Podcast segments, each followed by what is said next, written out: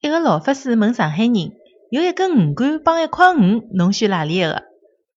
上海人回答讲：“我要一块鱼。”老法师摇头笑道：“搿就是侬太肤浅唻，拨人家鱼勿是拨人家鱼竿，搿只道理侬勿懂啊？